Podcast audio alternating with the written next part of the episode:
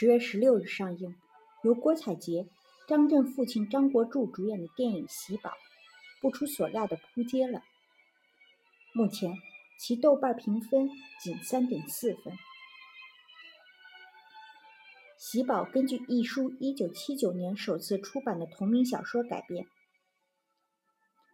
二零一七年，电视剧《我的前半生》横空出世，让不少人看到了一书小说的潜在价值。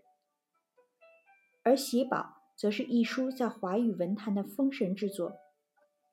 自问世以来，它已被翻译成十余国语言，畅销七千余万册，被誉为女孩们的成长圣经。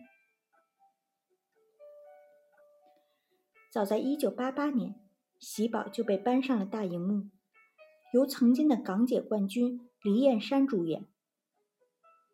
而在今年的最新版中，她成了郭采洁饰演的喜宝的母亲。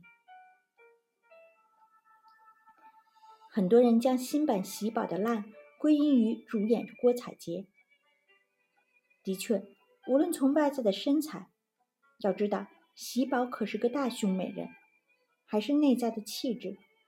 郭采洁都与其相差甚远，而且郭采洁版的喜宝仍像是落魄版的顾里，只有《小时代》里的顾里模式化的跋扈，却不见作为剑桥女高材生的喜宝的明艳有趣、聪明绝顶又凉薄世故。因为讲了一个贫寒大学生被包养，最后成功变身为湘江名媛的故事。电影《喜宝》当然少不了要展现财富，然而其布景道具却充满了浓浓的网大风。比如顶级富豪徐家的大宅，就像是个山寨版的园林，假山池塘混搭着绘有浮世绘名画形象的纸灯。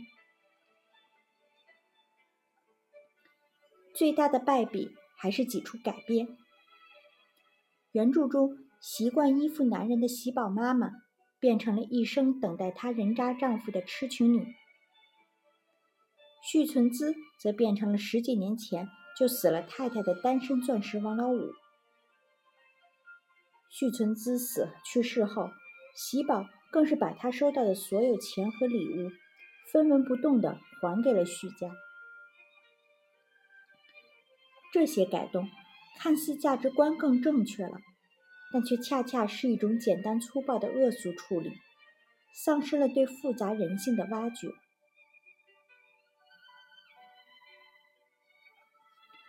喜宝的故事之所以经典，并在今天依然没有过时，就是因为它表现了人在环境里的每一次选择：理性和欲望的较量，清醒的挣扎和沉沦。它铺陈了一个金光灿灿的梦幻华美的世界，也透露了这个世界的凶险残酷，对于人性和自由的蚕食。穷苦出身的喜宝，有着对于贫穷的恐惧与市井算计，所以他必须爱钱，且爱的直接爽利。历经沧桑，依然想要钞票，一沓沓的放在家里欣赏。